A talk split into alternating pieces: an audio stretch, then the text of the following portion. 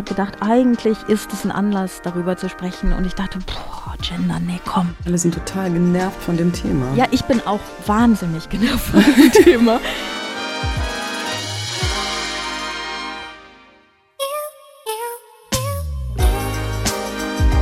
Extra 3. Bosettis Woche.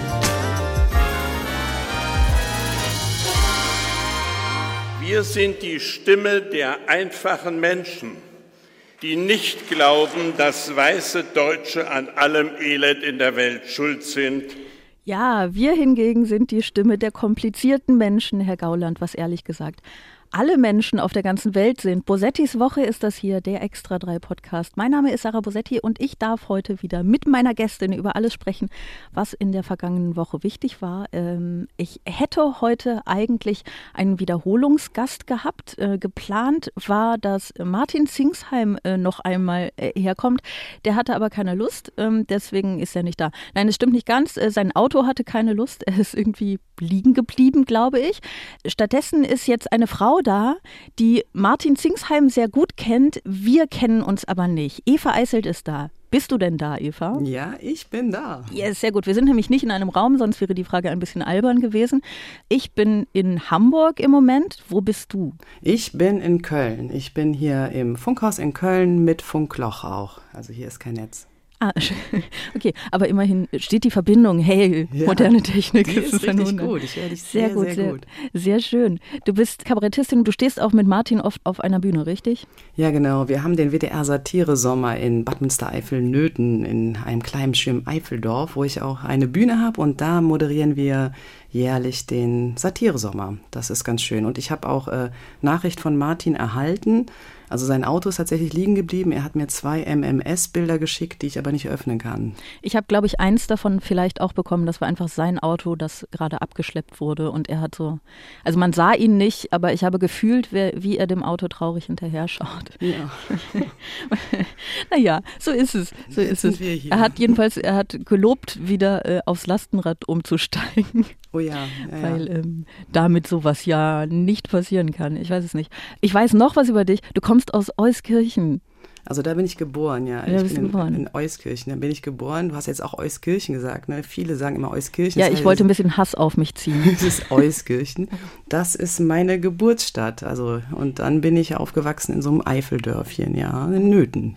In Euskirchen bist du geboren worden. Ich komme ja aus Aachen, äh, das ist eigentlich sehr nah. Das genau. heißt, ich müsste Euskirchen richtig sagen. Richtig. Ähm, passt ganz gut. Letztes Mal, als Martin da war, war der 11.11. .11. Mhm. Äh, und wir haben über unsere wahnsinnige Liebe äh, zu Karneval gesprochen. Und mhm. nun ist es ja so, dass es gerade Februar ist und dass das ganz gut passt zu unserer ersten Rubrik. Mhm.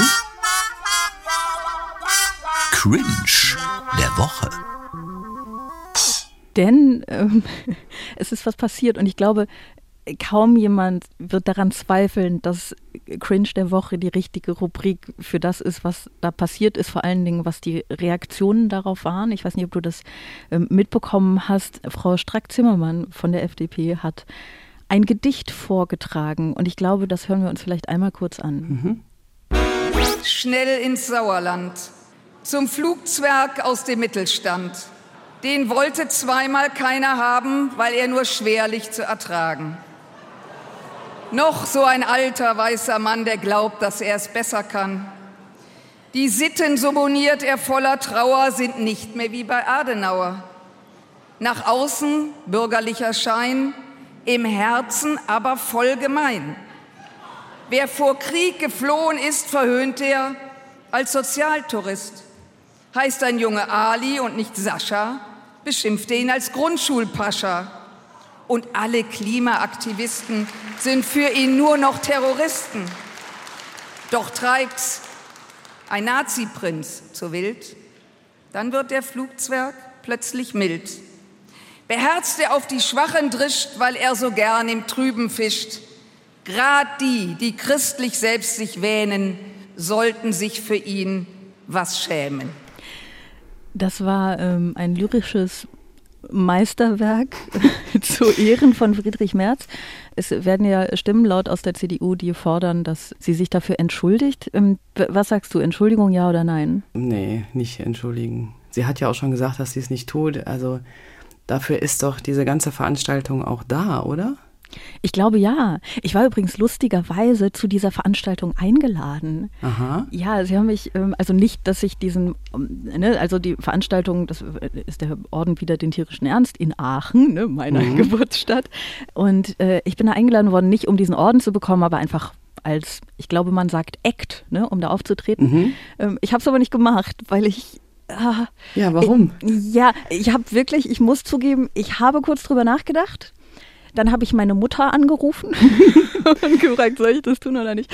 Und sie war auch unentschlossen. Die Sache ist, also es ist eine sehr große Veranstaltung ne? und, und es ist, hat ja auch irgendwie was, nur dieser Karnevalshumor und, und mein Humor sind gar nicht so gut befreundet wie zwei Humorformen das sein können. Ja, ja, verstehe. Und ich hatte dann so ein bisschen Angst, ne, dass ich dann irgendwie da was sage und dann du, du kommt und dann, dann habe ich mich dagegen entschieden. Ja, das kann ich sehr gut nachvollziehen. Aber was meinst du, entschuldigen oder nicht entschuldigen? Nee, auf keinen Fall.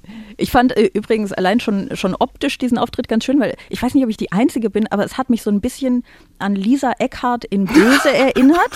Und ich meine, Lisa Eckhardt in Böse, äh, das ist ja schon, ne, sie ist es ja schon irgendwie, aber es es hat mich, und äh, lyrisch muss man aber jetzt auch, ohne Frau Strack-Zimmermann beleidigen zu wollen, sagen, dass sie ähm, an, äh, an lyrischem Handwerk jetzt nicht an Lisa Eckert herankommt. So, ne? Nee. Ähm, also ich glaube, entschuldigen könnte man sich grundsätzlich bei diesen Veranstaltungen so ein bisschen für die, das Niveau des Humors.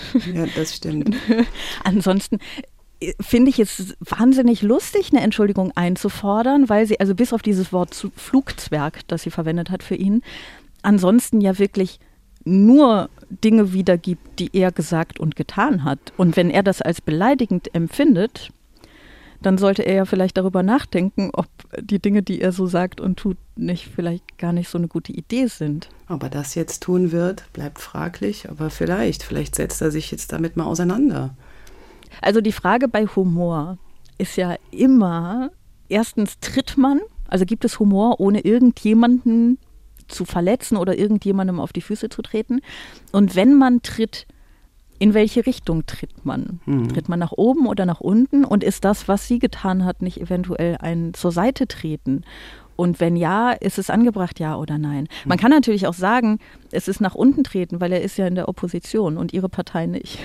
Also vielleicht dürfen wir jetzt alle keine, keine Witze über die CDU mehr machen, weil das nach unten treten ist. Naja, es gibt doch so diesen schlauen Spruch, Humor fängt da an, wo der Spaß aufhört. Von daher ist es doch, also ne? Ich glaube, sie hatte Spaß. ja, nicht nur sie. Da waren ja noch einige, was ich gesehen habe, die sich ja auch amüsiert hatten. Es waren auch viele so ho-ho-ho-Lacher, ne? Es ist alles so ho-ho-ho. Ja. Mhm. Was ich tatsächlich nicht ganz verstehe an dieser Situation ist, ähm, also dieses ganze Politiktheater ist ja, es, es ist ja immer ganz viel, irgendjemand sagt was und meist ist das Gesagte nur halb so schlimm wie die Aufregung drumherum und die Aufregung dient aber ja meist irgendwelchen Zwecken. Ne? Also man empört sich viel mehr, als man es eigentlich tun würde, um die Gegenseite als, als ganz, ganz schlimm darzustellen. Mhm. So. Und bei dieser Situation verstehe ich es nicht so richtig, weil er ja viel größer im Sinne von gelassener und, und souveräner und cooler wirken würde, wenn er einfach ähm, drüber stehen würde. ne? Das ist mit Sicherheit auf jeden Fall. Ich, ich kann das auch schwer nachvollziehen. Besonders das, was hat sie nicht auch noch sowas gesagt, wenn die Kamera auf ihn gehalten wird, sollte er lächeln.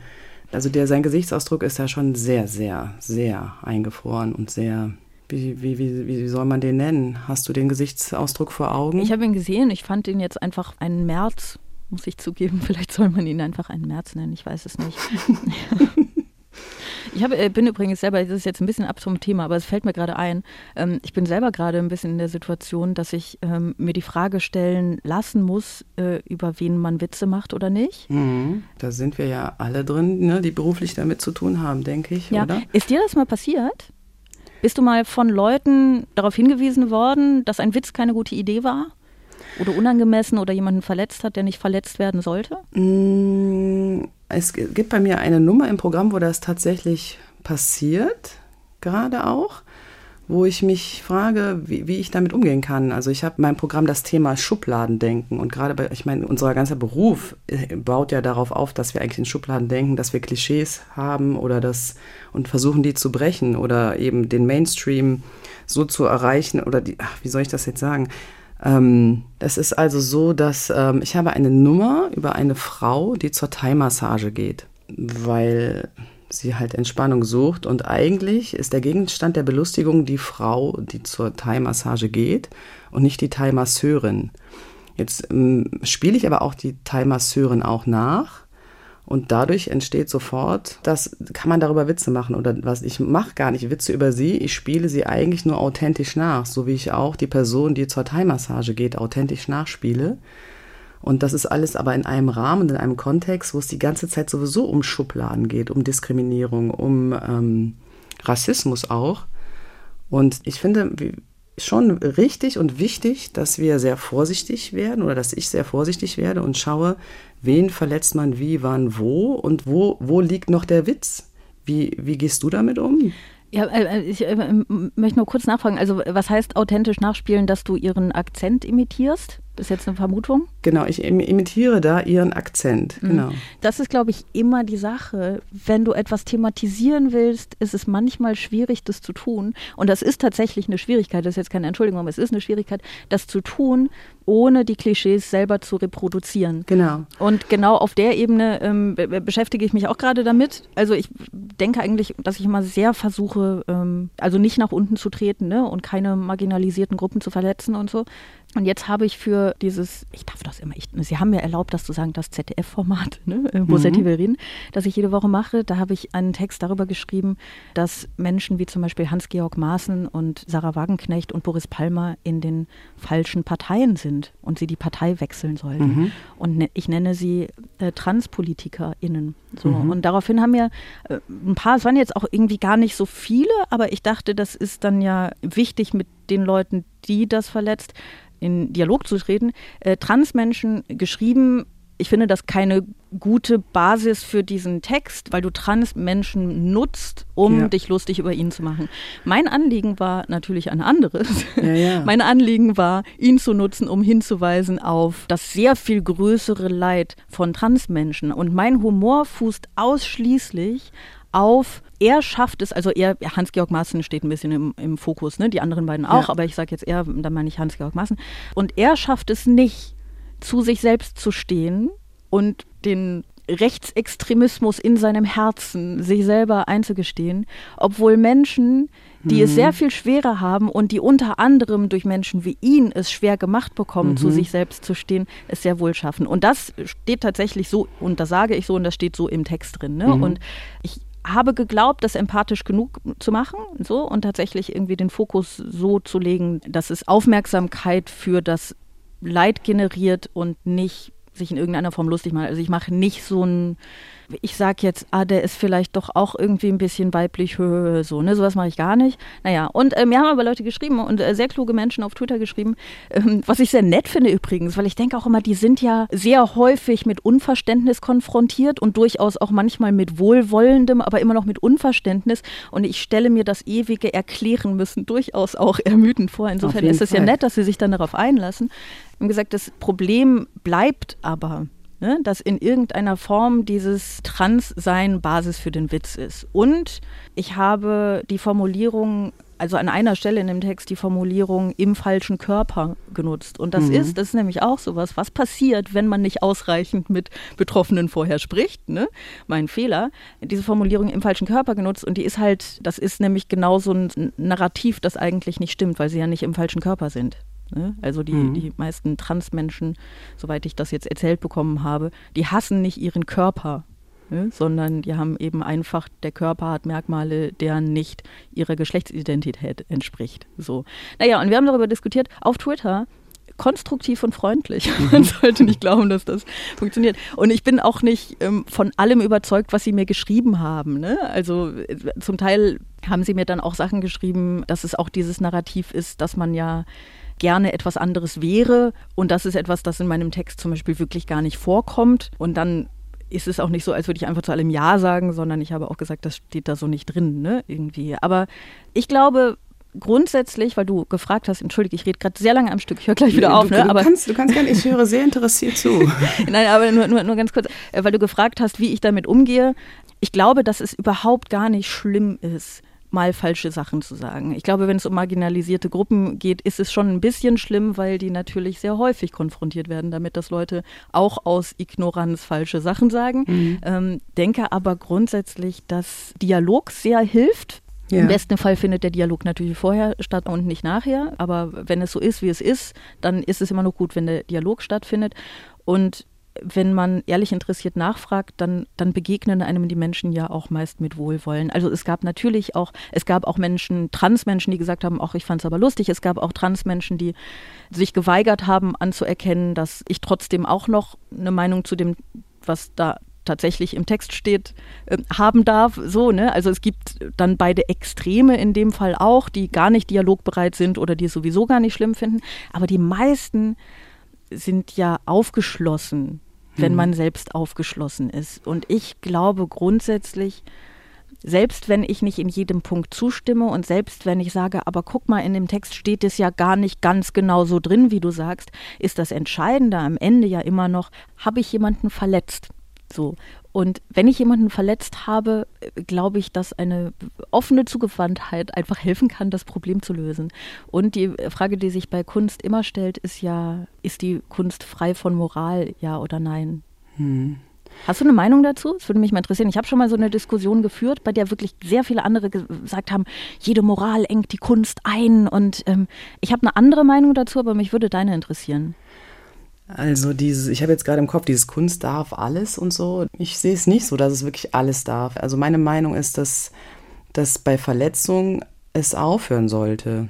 Jetzt ist nur gerade ja die Zeit so, dass sehr, sehr viel verletzt ist. Und ich finde das gut, weil dadurch, dass sich viele sehr schnell verletzt fühlen, kommt eben auch vieles zur Sprache. Ne? Man muss es dann halt formulieren und drüber reden und, und man muss es einfach wissen, wo, wann, was, wie verletzt wird. Also ich finde, das sehr wichtig, dass wenn jemand sich durch Kunst verletzt fühlt, das äußert. Das ist sehr spannend geworden. Vielleicht finde, wird die Kunst dadurch ja interessanter erst, weil sie dann den richtigen Dialog anregt. Genau. Das ist ja auch eine Überlegung. Ne? Genau. Und dass man nicht einfach nur Kunst macht und irgendwie die einen lachen, die anderen finden es blöd, die anderen oder man malt ein Bild und die einen regen sich auf, die anderen finden es super. So, sondern dass es eben tatsächlich anregt, dass sich dadurch was verändern kann. Dafür mhm. sollte ja eigentlich vielleicht Kunst anregen, das mal aus einer anderen Perspektive zu sehen und dann eben auch mal die andere Perspektive einzunehmen. Also ich finde, dass ähm, bei Verletzungen insgesamt hm, hört, hört vieles auf. Also ich finde, verletzen sollte niemand, niemanden dürfen.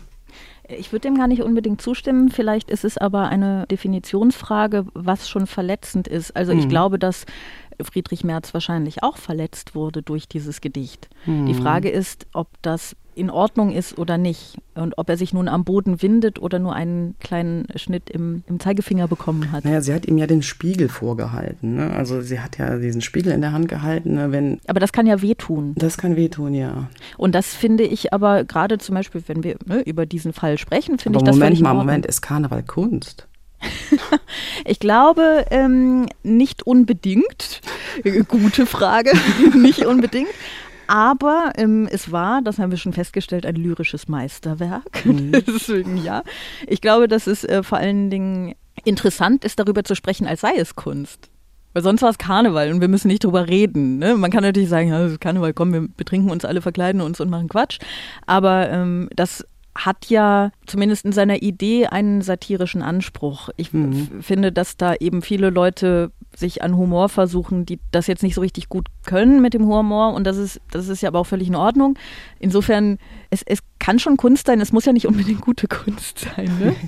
ja, also ich glaube schon, dass Kunst verletzen darf, so wie auch Menschen andere Menschen verletzen dürfen unter den richtigen Umständen. Also so einfach ist ja Moral nicht, nee. dass man nie andere Menschen verletzen darf. Es kommt ja darauf an, in welcher Position der andere Mensch ist und was der dir oder anderen äh, tut oder getan hat oder zu tun droht. So. Mhm. Was ich nur glaube, ist, dass die Freiheit von Moral für die Kunst natürlich irgendwie toll wäre, weil sie dann tatsächlich frei wäre und alles tun könnte und alles dürfte. Und ich glaube auch, dass die Moral die Kunst einengt. zugleich bin ich aber fest davon überzeugt, dass was immer Menschen tun, jedes menschliche Handeln muss sich moralisch bewerten lassen. Jedes. Und mir will nicht in den Kopf, warum das bei Kunst aufhören sollte. Also all diese Menschen, die Bühnenmenschen auch gerne, die sagen, ja, es ist ja nur, ne, ich bin das ja gar nicht und so. Dann, die, das ist okay, man kann Rollen spielen, das ist völlig in Ordnung, aber man muss sich immer fragen, warum man die Rolle spielt. So wie du sagst, du spielst diese Rolle der Masseurin, weil der Sketch als Ganzer hinweisen soll auf das Schubladendenken. Dann kannst du dich immer noch, ich habe den ja jetzt nicht gesehen, kritisieren mhm. lassen, vielleicht auch zu Recht, das weiß ich nicht, für die spezielle Rolle, die du spielst und dass du eventuell Klischees reproduzierst, die nicht reproduziert werden sollten und dass das im Vordergrund steht und durch die Aussage, die du damit triffst, nicht gerechtfertigt wird. Aber dann hast du ja zumindest ein ehrenwertes Streben grundsätzlich. Mein ne? ehrenwertes Streben ist, das Schubladendenken zu öffnen. Genau. Tatsächlich, ja. Das rechtfertigt natürlich nicht alles. Ne? Also es kann ja trotzdem sein, dass die Kritik berechtigt ja, ja. ist. Das weiß ich nicht. Aber dann bist du zumindest, hast du dir Gedanken darüber gemacht, warum spiele ich diese Rolle? Und ich habe das Gefühl, dass ganz viele Bühnenleute ähm, maßlos übertrieben, ein paar Bühnenleute sich gerne hinter diesen Rollen verstecken und sagen, es ist ja nur eine Rolle. Und ich denke immer, es ist aber eine Rolle, die du dir ausgesucht hast, du mhm. als einzelner Mensch. Das heißt, du musst moralisch auch dafür gerade stehen und du musst dich fragen lassen, warum du diese Rolle spielst, warum du die gewählt hast und was du damit, was du damit willst. Genau, als Schauspielerin, ich war ja mal Schauspielerin, das ist schon oh. sehr lange her, aber als ich das mal war, da sollte ich die Tochter des ähm, Galilei spielen, die Virginia. Mhm. Das Leben des Galilei von Brecht und da ging es auch darum, ich meine, das war keine Rolle, die ich selbst geschrieben hatte. Ne? Als Kabarettistin tut man das ja eigentlich. Und dann war ich diese Virginia und dann äh, gab so die erste Szene, wo die Tochter eingeführt wurde, praktisch im Stück. Und sie wollte auch in die Sterne schauen. Mhm. Und der Vater hat irgendwie, ich weiß nicht mehr genau, was er gesagt hat, der Galilei, so nach dem Motto, das ist nichts für dich. Und dann ähm, wollte der Regisseur, dass ich einfach das okay finde und dann ähm, weiterspiele. Und für mich war das aber total wichtig, dass sie unbedingt durch dieses Fernrohr schauen möchte und habe dann die ganze Rolle praktisch darauf angelegt, dass sie mit ihrem Vater eigentlich echt Konflikte hat. So, ne? dass sie, er hatte dann auch noch irgendwie ja so einen Ziehsohn, der immer da durchschauen durfte und sie sollte dann heiraten, dann konnte sie nicht heiraten, nachher musste sie ihn pflegen und so weiter. Und der Regisseur wollte unbedingt, dass ich dieses brave, naive Töchterchen bin. Und äh, ich war einfach komplett fehlbesetzt für diese Rolle und habe trotzdem einfach dann meinen Stiefel da durchgezogen, ohne, äh, ohne Rücksicht praktisch auf den Regisseur. Und ähm, selbst finde ich auch bei, bei Rollen, die einem äh, geschrieben werden, die in diesem Fall ja von Brecht, finde ich selbst da muss man aufpassen, wie und was man spielt. Und was Brecht damit sagen wollte in diesem Moment. Ja. Also ich würde sagen, um nochmal auf Friedrich Merz zu kommen, ich würde sagen, keine Entschuldigung angebracht, weil es ist wirklich ein es ist wirklich nichts. Also Flugzwerg, naja, aber ehrlich gesagt, äh, dann geh halt nicht zu so einer Veranstaltung. Also wenn du gar nicht damit klarkommst, dass jemand einen Witz auf deine Kosten macht. Und ich finde, Friedrich Merz macht sich eigentlich kleiner, als er ist, durch, und ich meine jetzt wirklich keine blöden Körpergrößenwitze so, ne? Aber ich, mhm. er macht sich kleiner, als er ist, wenn er so tut, als sei das nach unten treten, ne? als sei das irgendwie nicht in Ordnung, Witze über ihn zu machen, weil er, also ich glaube, dass ihm durchaus aufgefallen ist, dass er CDU-Vorsitzender ist, weil er hat ja relativ lange ähm, dafür gekämpft, das weiß er und ähm, auch wenn die CDU aktuell nicht regiert, dann ist sie immer noch Oppositionsführerin und immer noch lange, lange regierend gewesen. So, also der, es ist ein mächtiger Mann. Ja. Über den darf man schon ein bisschen Witze machen. Vor allen Dingen, wenn man einmal ihm zugehört hat, auch nur, weil er wirklich wahnsinnig schlimme Dinge über die Welt sagt. Wir haben ja gerade in Strack Zimmermanns Zusammenfassung ein paar davon gehört. Es ist jetzt schon so ein bisschen traurig, das ist ganz schön. Ich möchte noch ein bisschen trauriger werden, weil wo wir bei ne, Dingen, über die man sprechen sollte und bei denen es nicht so richtig klappt, sind, mhm. dann möchte ich jetzt gerne dazu kommen. Verlierer der Woche. Und ist eine große Entlastung für viele Arbeitnehmerinnen und Arbeitnehmer. Aber auch zur Unterstützung der Bürgerinnen und Bürger bei der Umstellung. Heute hat das äh, Treffen stattgefunden der Finanzministerinnen und Finanzminister. Und vor allem aber einen ganz, ganz wichtigen Beruf als Kinderkrankenschwesterin. Ich meine, es ist schön, Es ist Olaf Scholz und es ist schön. Ich möchte nicht Olaf Scholz zum Verlierer dieser Woche äh, küren, äh, obwohl er das ganz wundervoll macht, sondern tatsächlich das Gendern. Ähm, mhm. Hast du das mit dieser WDR-Studie mitbekommen? Ja, so ein bisschen habe ich das mitbekommen, ja. Es ist eigentlich, also äh, der WDR hat eine äh, Umfrage in Auftrag gegeben, ähm, bei der gefragt wurde nach der Haltung zum Thema geschlechtergerechte Sprache. Und es gaben 41 Prozent der Befragten an, dass ihnen das Thema gar nicht wichtig sei. Mhm. Und es sind, glaube ich, ich weiß nicht, knapp zwei Drittel oder so dagegen. Und das Interessante ist, wobei mich das nicht wundert, aber das Interessante ist, dass die Anzahl derer, die das unwichtig finden, gestiegen ist. Also noch vor drei Jahren waren es nur 30 Prozent anstatt 41 Prozent. Mhm. Und das wird jetzt natürlich wieder gemacht zu einem, wir sollten einfach das ähm, generische Maskulinum bis in alle Ewigkeit verwenden. Ähm, Grundsatzfrage erstmal, weil wir kennen uns ja tatsächlich nicht. Wie stehst du grundsätzlich zum Gendern? Also ich, ich, ich sage Künstler und Künstlerinnen. Also ich sage immer beide Geschlechter. Du sagst die zwei Geschlechter, die ich es gibt. Ich sage die zwei genau, Geschlechter, die es gibt. Ich mache nicht dieses KünstlerInnen. Und wenn das jemand sagt, dann sagt es jemand und es ist für mich völlig in Ordnung. Ähm, machst, du die, machst du die Pause nicht, weil sich das ungewohnt anfühlt, was ich verstehen kann, das ist bei mir nämlich auch so, ähm, oder grundsätzlich, weil du eine, eine sehr gefestigte Haltung dazu hast, dass es nur zwei Geschlechter gibt? Ah, ja, tatsächlich äh, müsste ich dann darüber nochmal nachdenken. Ich habe jetzt diesen Schritt gemacht, immer alle beide zu sagen, aber natürlich sind beide zu wenig.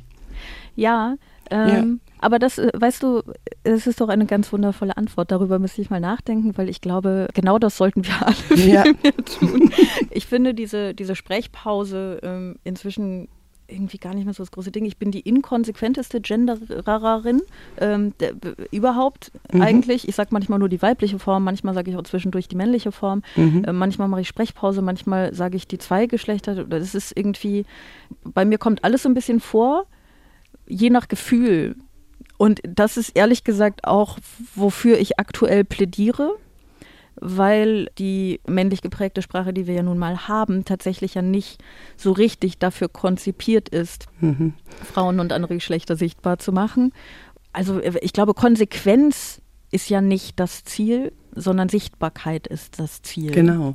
Also ich merke gerade beim Schreiben, mache ich auch dieses Sternchen mit innen. Ah ja, siehst du? Ich schreibe anders, als dass ich rede. Ja, aber es ist, glaube ich, ganz viel Gewohnheitssache. Ich glaube, dass das auch eins der Probleme ist, ähm, dass die Leute sich ungern damit beschäftigen. Es ist halt unbequem, ist aus der Komfortzone raus. Man muss tatsächlich dann ja auch anders sprechen. Ne? Und das ja. ist, glaube ich, für viele sehr, sehr unbequem. Und sie sehen die Notwendigkeit nicht, weil also ich habe schon mit vielen gesprochen, die die Notwendigkeit nicht sehen und irgendwelche Studien ranziehen dass es ähm, in der Türkei ja kein, kein Genus gibt und dann ja alles dann völlig gleichberechtigt sein müsste. Und da, da wird ja viel aufgefahren, auch warum man es nicht machen müsste. Ja, das, das ist aber ein bisschen schwierig, wenn man so die einen Studien heranzieht und die anderen ignoriert. Ne? Also genau. ähm, ich bin kein Türkei-Profi, aber niemand sagt ja, dieser Satzanfang ist meist nicht wahr. Wahrscheinlich gibt es Leute, die es behaupten, aber die wenigsten behaupten ja, geschlechtergerechte Sprache würde alle Probleme lösen. Also wenn es noch sehr viele andere Probleme in der Gesellschaft gibt, auch gerade zwischen den Geschlechtern, dann löst natürlich das geschlechtslose oder geschlechtergerechte Sprechen nicht alles, natürlich nicht. Ne? Nee. Aber es gibt eben auch Studien, die sehr klar sagen, dass wenn nur die männliche Form genutzt wird, dass dann auch gerade Kinder schon dass sie dann eben nicht an Frauen denken. Ja. Und dass Mädchen dann denken, dass damit bin ich nicht gemeint. Und dass auch erwachsene Frauen sich auf bestimmte Berufe nicht bewerben. Das heißt, unabhängig davon, ob jetzt eine Mehrheit oder eine Minderheit der Menschen, auch der Frauen, das wichtig findet, betrifft es sie immer noch. Mhm. Also die, das ist erstmal ein Fakt. Ne? Das ist gar nicht Fall. so ein, ich, ich, ich bin gar nicht diejenige, die sagt, wir müssen das jetzt unbedingt, ich will das unbedingt.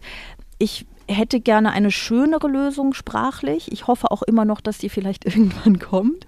Ich habe aber die Befürchtung, dass bevor wir da hinkommen mhm. und bevor auch diese ganze Debatte endlich mal richtig geführt wird, sie einfach schon getötet wird. Mhm. Ähm, und sie wird ja bewusst getötet. Ne? Also das ist ja, ich habe vorhin ja schon darüber gesprochen, dass Leute sich gerne über Dinge aufregen und um das politisch zu instrumentalisieren. Also das ist etwas, das beim Gendern ja tatsächlich passiert. Ne?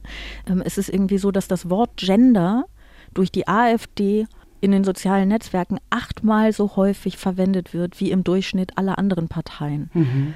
Das heißt, es sind nicht die Grünen und die Linken, die ständig mit dem Thema um die Ecke kommen, Nee, nee. sondern es sind diejenigen, die das nicht wollen. Ne? Und ähm, auch in der CDU gibt es ja Leute, ähm, die, die es gerne verbieten wollen. Das sind die, die dann andererseits über die Sprachpolizei wettern. Es ist alles so komplett absurd. Und diese ganze Debatte funktioniert so überhaupt nicht und wird bewusst so emotional aufgeladen und so immer wieder, immer wieder, immer wieder geführt, dass am Ende alle denken, ich habe keinen Bock mehr, lass mich in Ruhe, ich habe keinen Bock mehr. Alle sind total genervt von dem Thema. Ja, ich bin auch wahnsinnig genervt von dem Thema.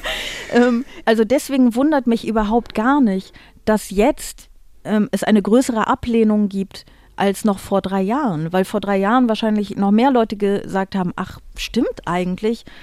Die Gesellschaft hat sich verändert, zum Glück ja, ne, dass Frauen eine gesellschaftlich eine größere Rolle spielen als noch, äh, als noch zuvor. Ähm, äh, Dann ist es ja vielleicht auch gar nicht richtig, dass sie sprachlich keine Rolle spielen. Und den Gedanken gab es, glaube ich, bei mehr Leuten und ich glaube, dass viele von diesen Leuten jetzt irgendwie denken, ja, nee, komm, jetzt hör auf mit dem Scheiß.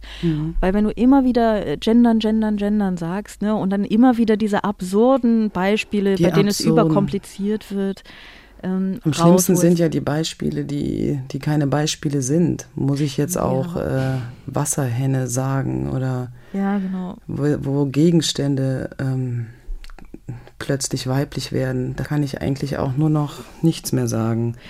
Dieses, ich kann auch nicht mehr hören, was, was kann man denn überhaupt noch sagen? Das wird man ja wohl noch sagen dürfen oder dann weiß ich ja überhaupt nicht mehr, äh, was man noch sagen kann oder darf, wo ich sage, ja gut, dann an der Stelle vielleicht auch einfach mal nichts sagen.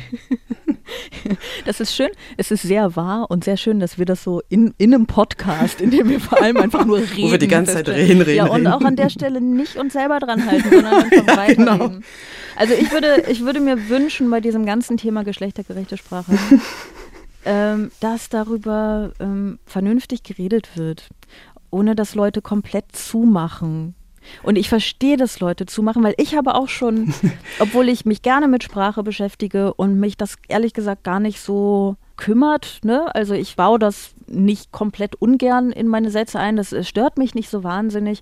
Manchmal mache ich es nicht, wenn ich denke, das macht mir jetzt den Satz kaputt, dann nehme ich halt nur eine Form, suche mir eine von den drei möglichen aus so und nehme die halt. Und manchmal mache ich es anders. Also mich stört die Sache an sich gar nicht so sehr, aber die Art der Debatte, die nervt mich halt auch tierisch, sodass auch ich irgendwie denke, boah, also ich habe das gelesen mit dieser Studie und ich habe gedacht, eigentlich ist es ein Anlass, darüber zu sprechen und ich dachte, boah, Gender, nee, komm. Und dann habe ich gedacht, aber so, so geht es ja nicht, weil das ist die Taktik dahinter. Die Taktik ist das Zermürben. Die Taktik ist das Und, Zermürben. ähm, ja. Ich lese hier gerade übrigens, hier ist so ein Paravent vor mir, so ein Schallschutzparavent und da steht, diese Seite muss zum Sprecher und dann steht oben in Adding in zeigen. Ja, aber weißt du, was lustig ist? Du wirst es ja auch gemerkt haben, schon wenn du angefangen hast, äh, zwei Geschlechter zu nennen, dass es dir irgendwann falsch vorkommt, wenn, wenn du nur noch die männliche Form siehst. Ne? Weil man, man guckt und denkt sich ja ein. Und die krassesten Gender-Kritiker und Kritikerinnen bei mir sind die, die das Gendern ablehnen. Also Genau. ich habe ja gesagt, ich bin inkonsequent und wenn ich es mal wage auf Twitter in einem Tweet, weil vielleicht auch wirklich die Zeichenanzahl begrenzt ist und ich denke, komm, dann mache ich jetzt halt mal die männliche Form. Wenn ich es wage, dann mal nur die männliche Form zu, zu verwenden, dann kommt sofort, ah, wo ist denn das innen? Und ich finde das super, weil das bedeutet, dass sie genau dieses Umdenken, ohne dass sie es selber wollen, aber vollziehen. es fällt ihnen auf und vorher ist es nicht aufgefallen. Ja, es fällt auf. Ja, also ich glaube wirklich, es ist eine schwierige Aufgabe, weil die Sprache erstmal männlich aufgebaut ist. Und es ist nicht so leicht, eine schöne und, und zugleich richtige und zugleich irgendwie praktikable Variante zu finden, die, ne, die besser ist. Und ich fände es ganz toll, wenn wir uns dem vielleicht mal widmen könnten, was es ne, für Möglichkeiten gibt, Ja. anstatt immer nur über das Ob überhaupt zu sprechen. Ähm, also es ist eine schwierige Aufgabe und es ist eine, ein, ein Thema, das bewusst politisch so aufgeladen wird, emotional so aufgeladen wird, dass Leute keinen Bock mehr haben. Und diese Taktik, das ist meine Befürchtung, funktioniert. Ja, und deswegen sprechen wir darüber. Ja, deswegen sprechen wir. Es ist halt, es war jetzt ein bisschen ähm, ein kämpferischer Block, aber so, es muss auch irgendwie vielleicht ein bisschen sein, weil es ähm, mich frustrieren häufig gar nicht so die Themen an sich. Mich, mich frustriert immer so ein bisschen, wenn es, wenn Leute nicht schaffen, miteinander zu kommunizieren. Mhm. Ne? Und ähm, wenn dann Leute bewusst versuchen, diese Kommunikation zu stören und beim Thema Gendern gelingt es halt leider, So schnell, ja. dann ähm, emotionalisiert mich das ein bisschen. Ja, ja. Naja, aber so ist es. Weißt du, was wir jetzt machen? Nee. Wir machen jetzt eine schnelle Runde. Mhm. Speed Dating. Wir haben sie Speed Dating genannt. Du darfst dich jeder Frage eine Minute gegenüber. Wie funktioniert Speed Dating? Ist es so? Eine Minute sitzt man sich gegenüber? Ich, ich habe noch nie Speeddating gemacht. Äh, wahrscheinlich eine Minute und dann rennt man zum nächsten, oder? Oh, ich würde das eigentlich gerne machen. Ich würde allen eine Minute lang was vom Gendern erzählen. Und alle würden denken, boah, endlich ist diese scheiß Minute um. Boah, die Tussi soll weggehen. ich ich würde das wirklich gerne machen. Ja, dann mach das mal. Ich, Wollen wir das mal zusammen machen? können wir uns machen. verabreden? Gibt es überhaupt noch so Speeddating? Ist das nicht alles über App? Macht man das dann nicht auch schon wahrscheinlich irgendwie? Speeddating über App. Ich weiß es nicht. Nein, ich möchte das aber analog machen. Ich will die Verzweiflung in den Gesichtern sehen. Ich will, ich, ja. Dann könnten wir ja noch ein paar mehr einladen, dass wir Auf so irgendwie so Fall. sechs, sieben, acht, neun wären und dann machen wir von einem Platz zum nächsten. Oder einfach alle, die gerade zuhören. Leute, lasst uns mal Speeddating zusammen machen. Wir reden über Gender. Und am Ende haben alle im ganzen Raum so jemanden ne, sitzen und mich überspringen alle und denken, oh nee, die, die, die labert wieder übers Gendern. Das wäre toll. Nein, also wir machen Speeddating. Ähm, wir machen natürlich kein Gender-Speeddating, sondern wir ähm, hacken einfach noch so ähm, drei, vier Themen ab, die auch aktuell waren oder sind diese Woche. Ähm, Du musst dich auch nicht beeilen. Du darfst natürlich auch mehr als jetzt einen Satz sagen, wenn du mehr dazu zu sagen hast. Du kannst aber auch nur ganz kurz. Ne? Thema 1 möchte ich mit diesem wundervollen Ton von Frau Giffey einleiten. Grünkohl ist Tradition, das ist auch gut so und das soll auch so bleiben. Wo doch gerade in unruhigen Zeiten Menschen so ein paar Dinge brauchen, die verlässlich sind, die immer bleiben, die jedes Jahr wiederkommen, die einfach so sind, wie sie sind, mit Pinkel und Graupen, ganz bodenständig und ohne Tamtam. Ha- Hat sie von Grünkohl gesprochen? Ja, Ja, ne? ja, das, war, das ist von 2020, Grünkohlkönigin. Ja, wer, meine Frage an dich ist, wer gewinnt die Berlin-Wahl? Ja, ich hoffe, dass sie jetzt auch gut schaffen werden, dass die, dass die Berlin-Wahl auch wirklich, ähm, ne, also dass sie überhaupt eine Wahl machen können, also eine richtige, eine allumfassende. Ist schön, wie du deine Ansprüche runterschraubst. Dann zweite Frage. Was möchtest du der AfD zum 10. Geburtstag sagen? Äh, zehn Jahre ist das schon her. Das ist echt sehr, sehr, sehr lange.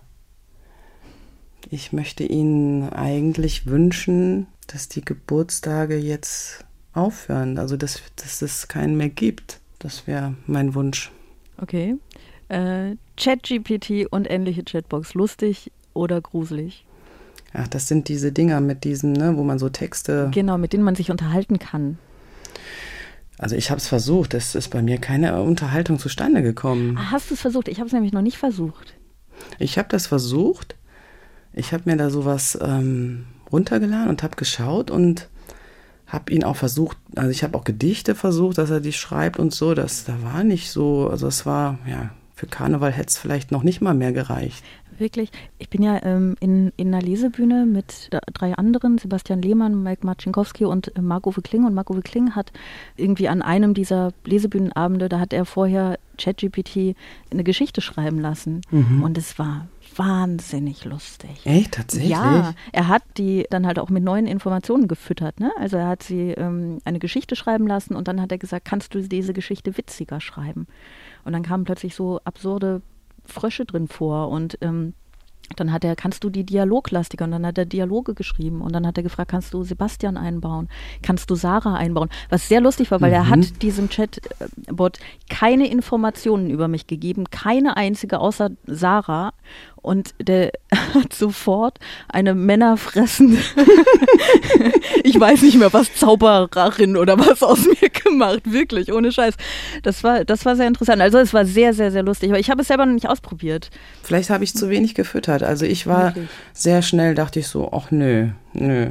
Okay. Also ich finde sie, ich finde sie gruselig. Ich glaube, wir werden noch, wir werden noch länger darüber sprechen müssen. Letzte Frage: Wenn du deinen eigenen Spionageball hättest, wen oder was würdest du ausspionieren? Ah, den eigenen Spionageballon. Ja, ich merke gerade, dass ich wahrscheinlich meine Kinder schon perfekt ausspioniere, ganz ohne Spionageballon eigentlich. Ich habe ja große Kinder und man kriegt halt alles mit, wenn man noch so dieselben Accounts teilt. Weiß Ja. man genau, was die wo gerade wie gucken oder welche Zeit sie auf welcher App verbringen. Also für die bräuchte ich schon mal keinen Spionageballon. Du könntest dich selbst ausspionieren, das wäre doch eigentlich lustig. So der Blick von außen, während man sein Leben lebt. Naja, den habe ich ja sowieso ständig. Ich habe immer das Gefühl, irgendwie, ich beobachte mich und andere. Das ist so irgendwie so, ich bin am Rand von mittendrin irgendwie so. Ich bin die, eigentlich stehe ich ständig neben mir. Ich dachte gerade, du sagst, ich habe ständig das Gefühl, dass man mich beobachtet. Das wäre ein, wär ein schöner Abschluss für dieses Gespräch gewesen. So ein bisschen, ein bisschen Das creepy ist- zum Abschluss. Das, das ist tatsächlich so eine creepy Krankheit, auch gerade bei, bei einigen Jugendlichen kriegt man das so mit, dass äh, die sich beobachtet fühlen. Ich glaube, das hat sogar auch schon einen Namen. Das ist durch diesen ganzen Konsum, wenn man die ganze Zeit äh, mit diesem TikTok und diesen ganzen Medien beschäftigt sind. Also die haben, es gibt wirklich die Angst, mittlerweile beobachtet zu werden, dass sie ihre Handys zuhalten, dass sie immer denken, sie werden gefilmt, sie werden beobachtet. Ich glaube, das ist nicht zu unterschätzen, was da einige ähm, so Pubertätskinder gerade in dem Alter durchmachen. Ja. Mir fällt gerade ein Kurzfilm ein. Das ist jetzt ein kurz, kurz ein bisschen thematischer Sprung, aber vielleicht nur. Ich habe ja in Brüssel Film studiert eigentlich, ne? Und wir haben da einen Kurzfilm irgendwann gesehen. Vielleicht einen belgischen Kurzfilm, ich weiß es nicht mehr. Ähm, und der bestand im Grunde daraus, dass eine Frau ihr Leben gelebt hat.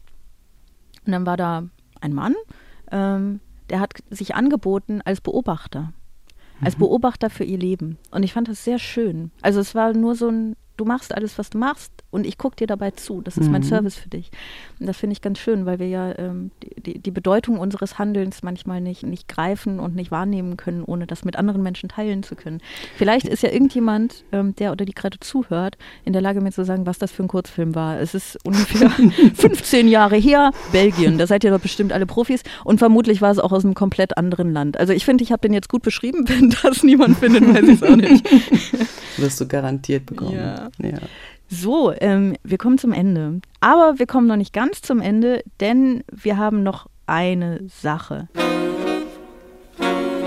Eine letzte Frage.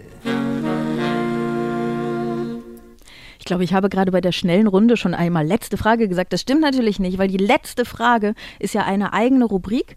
Und ähm, die Idee ist, dass ich dir eine letzte Frage stelle und dass du mir eine letzte Frage stellst. Nun bist du ja sehr, sehr spontan eingesprungen. Das heißt, ich weiß nicht, ob du dir noch eine ausdenken konntest. Ob du überhaupt vorgewarnt wurdest von unserer sonst sehr organisierten Redaktion. Ich bin ja tatsächlich, ich bin ganz kurz eingesprungen und ich habe, äh, be- habe eine Vorwarnung bekommen. Ja. Und ähm, ich hoffe auch, dass man nicht so stark gemerkt hat, dass ich eigentlich die ganze letzte Woche mit der Zahnspange meiner Tochter beschäftigt war, die sie ganz neu reinbekommen hat, fest und die ganze Zeit gegoogelt habe, was man mit Zahnspange essen darf und was nicht, was abfärbt.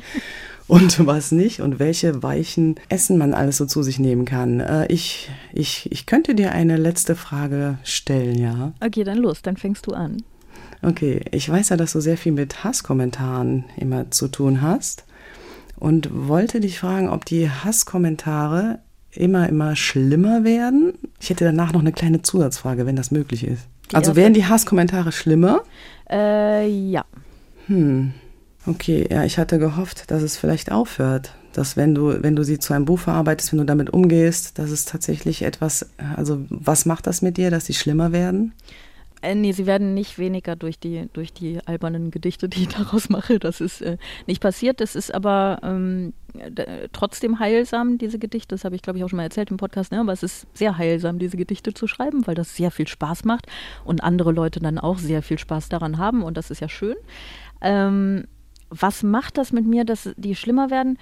auch das Schlimmer werden macht mit mir persönlich ehrlich gesagt nicht so viel, weil ich glaube, dass das an zwei Dingen liegt. Und zwar einmal daran, dass die Art, auf die andere, also auf die Menschen mich öffentlich wahrnehmen, sich verändert und es dadurch bedingt ist. Also wenn Leute jetzt zu einem kleinen Auftritt irgendwo bei einer Lesebühne kommen, dann mhm. schreiben die nicht danach Hasskommentare. Das machen die nicht. Die machen das nur dann, wenn die dich medial vor, wahrnehmen.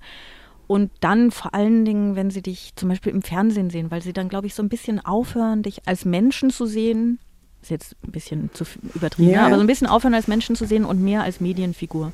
Und Medienfiguren haut man Dinge an den Kopf, die man ja jetzt nicht unbedingt ähm, auf der Straße einem Menschen an den Kopf hauen würde. Hat es denn auch schon mal jemand im Publikum, der tatsächlich einen Hasskommentar verfasst hat, der sich dann geoutet hat, der es wissen wollte, so in einer 1 zu 1 Situation? Ähm, es sind schon mal Leute, ähm, es sind schon mal Querdenker zu meinem Auftritt gekommen, ja aber die, mit denen bin ich dann nicht in Kontakt getreten. Die, die mussten dann, ähm, die mussten dann irgendwie wieder gehen auch so. Also die waren, das war aber eher so ein, guck mal, wir bauen ein bisschen Drohkulisse auf und so. Mhm. Ähm, genau. Also äh, analog ist das noch sehr, sehr wenig, ne, bis auf so einzelne Situationen. Ähm, aber ja, es ist wirklich sehr viel mehr digital. Also mir, mich hat irgendwann das LKA angerufen was ich ganz lustig finde, weil meist ruft man die ja an ne? und ja. hat gesagt, äh, sie müssen ein bisschen aufpassen, sie sind da im Fokus dieser ja, Querdenken-Fraktion und da habe ich gesagt, ach was. ja, also ich will jetzt nicht öffentlich darüber sprechen, was die Konsequenzen daraus waren, weil sonst kennt ihr ja all meine geheimen Verteidigungsmechanismen und die vielen Waffen, die ich immer bei mir trage. Sage ich jetzt nicht, aber es ist, die Grundbedrohung ist da und die ist, da wollte ich noch zu kommen, die zweite Sache, die das, glaube ich, auch verschärft hat, diese ganze Corona-Situation. Also diese ganze, diese ganzen letzten Jahre, die mhm. haben ja jeden Diskurs zugespitzt. Es gab einen ganz kurzen Moment am Anfang, an dem ich naiv wie ich bin, die Hoffnung hatte, dass wir jetzt irgendwie vernünftig über, ne, irgendwie vernünftig sind und Rücksicht aufeinander nehmen und alles so ein bisschen Klassenfahrt-Feeling und anders ja. ist und so. Aber das ähm, war wirklich unfassbar dumm von mir und naiv von mir. So war es dann ja nicht, sondern alles ist schlimmer geworden. Und es natürlich dann auch die Art und Weise, auf die Leute mir öffentlich begegnet sind. Angeblich gibt es mehr Hasskommentare, wenn es richtig heiß ist. das hat mir Eckhard von Hirschhausen erzählt. Der hat das auch erzählt. Ja, das erzählt er bestimmt Dann allen. haben wir den gleichen Artikel gelesen. Aber das hast du nicht feststellen können oder doch auch, dass wenn, wenn, wenn es wirklich heiß ist, dass es dann noch mehr wird? Also ähm, ich glaube, er hat das irgendwie auf wissenschaftlicher Basis gelesen. Das wird schon genau. stimmen. Ich habe dies, das aber noch nicht bewusst äh, wahrgenommen, habe aber jetzt auch noch nicht darauf geachtet, ob Leute im Sommer irgendwie mehr böse Sachen schreiben als im Winter. Aber das scheint ein Ding zu sein, ne? dass wenn die Körpertemperatur sich erhöht, man eher zu, zu Wutausbrüchen an sich neigt und deswegen auch mehr Hasskommentare schreibt. Ich habe auch eine Frage für dich ich glaube, dass ich sie tatsächlich schon mal einer Frau in diesem Podcast gestellt habe. Ich bin nicht sicher, aber es ist meine absolute Lieblingsfrage. Mhm. Sie ist so toll. Sie ist einfach, das ist so eine Frage, es ist so eine Interviewfrage. Die, die Erwartungshaltung, Frau, die geht gerade richtig hoch. Ja, es ist, eine, es ist eine Frage, die Frauen nämlich nie in Interviews gestellt bekommen. Wirklich ja. nie. Du kennst die auch nicht. Und das ist die Frage, wie ist denn das so, als Frau auf der Bühne zu stehen? Ja, habe ich tatsächlich, habe ich noch nie gehört als Frau. Also nicht als Mutter, sondern als Frau. Also wie es als Frau ist auf der oh, wirst Bühne. Du, wirst du als Mutter? Ich habe ja zwei Kinder. Ja. Und ich bin immer wieder gefragt worden, dieses typische, ne, wie haben sie wirklich Kinder? Ja, oha, oh Gott. Und als sie dann noch klein waren, wo sind die jetzt? So, wo man schon praktisch ja. als Rabenmutter schon abgestempelt wird und wie es als Frau auf der Bühne ist. Ich sage mal so, kann ich nur für, so sprechen, wie die Zuschauer es aussagen. Für eine, für eine Frau bin ich ganz lustig. Wie es als Frau auf der Bühne zu stehen, ich habe ja keinen Vergleich. Ja, ne? Das ja. denke ich auch immer. Was für eine bescheuerte Frage, ehrlich ich, gesagt. Ich befürchte, dass, also ich, ich habe das Gefühl, es nimmt so ein bisschen ab in den letzten Jahren, aber vielleicht auch mit zunehmendem Selbstbewusstsein. Ich weiß es nicht, dass, dass es bei einer Frau immer noch tatsächlich so die Arme noch ein bisschen länger verschränkt bleiben, vielleicht als bei einem Mann. Dass, das, dass, man, dass man schon als Frau so ein bisschen, bisschen mehr, ein bisschen besser, ein bisschen, bisschen genauer sein muss. Aber mhm. vielleicht ist das auch Einbildung, ich weiß es nicht. Ich finde ähm, die Frage auch interessant, ob diese Frage weniger werden wird. Also ich glaube, bei mir trauen sich jetzt viele nicht mehr, diese ja. Frage zu stellen. Aber es würden, werden schon auch so Sachen gemacht, wenn irgendwie Artikel über den Auftritt kommen, dass sie dann eine halbe Stunde erstmal darüber schreiben, was ich anhabe. Mhm. Und dann sagen, aber Mode spielt überhaupt keine Rolle bei Sarah Bosetti. Warum schreibst du dann einen ganzen ja. Absatz darüber, dass ich einen Pullover trage an einem Abend, an dem ich noch nicht mal einen Pullover getragen mhm. habe, sondern nackt war? Nein, ich habe was anderes getragen. Aber ja, lustig, okay. Ähm, ich hoffe auch, dass diese Frage irgendwann nicht mehr auftaucht. Ich finde, sie wird etwas weniger. Das ist doch eine gute Entwicklung. Ich finde allgemein, es gibt durchaus auch gute Entwicklungen, was dieses ganze Geschlechtergerechtigkeitsthema äh, angeht. Es geht nur viel, viel zu langsam und es gibt Leute, die das bewusst bremsen wollen. Genau, ähm, das ist echt schade. Ja, man sollte einfach in, in, Interviews sehr viel mehr Männer fragen, wie ist denn das so als Mann, diesen Beruf zu machen? Mhm. Ähm, wo sind denn ihre Kinder gerade? Die Frage finde ich auch ganz toll. Wo Wer passt denn gerade auf? Oder dieses, was ich auch immer wieder höre, du bist ja so eine richtige Powerfrau. ja. Powerfrau. Es gibt auch keinen Powermann. Bei mir kommt ja einiges zusammen. Powerfrau, dann eben die Rabenmutter. Ne? Du bist ja eine Karrierefrau auch. Gibt's das ist eine Entscheidung auch. Du kannst das eine oder das andere machen. Das äh, spüre ich durchaus auch. Also so ein bisschen, weil ich ja auch viel mache und das sehr gerne mache und viel arbeite und so, dass ähm, dann schon mal irgendwie so ein, du hast aber ja auch ein kleines Kind, ne? Ja, ich habe ein kleines Kind. Ja. Ähm, und ich kann das auch durchaus beides machen. Was ich nicht mache, ist schlafen. Aber das ist ja auch nicht so wichtig. Das lasse ich einfach weg und dann funktioniert das super. Ich weiß gar nicht, was die Leute haben. Ja, du, ja. ich weiß nicht, ob du gemerkt hast, dass ich zwischendurch auch mal ein bisschen weggenickt bin. Das ist wirklich, wenn du. Das war das Schnarchen. Verdammt. Nein, schön. Aber dann, dann. Das älteste Kind bei mir ist ja schon 16 und diesen Schlafmangel, den ich habe den bis heute nicht nachgeholt. Ich, oh mein Gott. Das geht einfach nicht. Das ist schön, wie du zum Abschluss mir einfach, ich meine, meine Tochter ist drei, ne? Und du machst mir einfach mal so richtig Hoffnung. Ja, das ist Hoffnung. Aber du siehst ja, ich kann teilweise noch Sätze zusammenhängend präsentieren, aber es lässt nach, es lässt wirklich nach. Ja, mehr als ich vor allem. Ich weiß nicht mehr, worüber wir die letzte Stunde gesprochen haben. naja, aber das war die Stunde, das war's schon. Ich ähm, danke dir sehr, sehr, sehr dafür, dass du, ähm, ich finde, eingesprungen bist. Klingt immer so nach, du warst jetzt der Ersatz für, aber du bist eingesprungen und das ist, das ist äh, ganz toll. Ich habe eine Physiotherapie, der, der, Physio, es fängt schon an. Ja. Ich kriege die Wörter nicht mehr zusammenhängend raus. Physiotherapie-Termin abgesagt. Das ist, weißt du, ich finde, allein das sollte man wirklich, wirklich würdigen. Ich, es schön. hat sich gelohnt. Ja, vielen Dank, dass du da warst. Das war Bosettis Woche ähm, für diese Woche. Ich muss mir einen besseren Abschlusssatz ausdenken. Das werde ich tun, wenn meine Tochter 16 ist, frühestens. ähm, wenn ihr diese Folge sehr gut fandet, dann dürft ihr wie immer eine Mail schreiben an bosettiswoche.ndr.de. Nächste Woche geht, Freitag geht es weiter. Wenn ihr die Folge nicht verpassen wollt, abonniert diesen Podcast, abonniert diesen Podcast. Ähm, vielen Dank. Eva Eisel, dass du da warst. Dankeschön. Ja, ich bedanke mich. Das war sehr schön. Tschüss. Fand ich auch. Ciao. Extra 3. Bosettis Woche.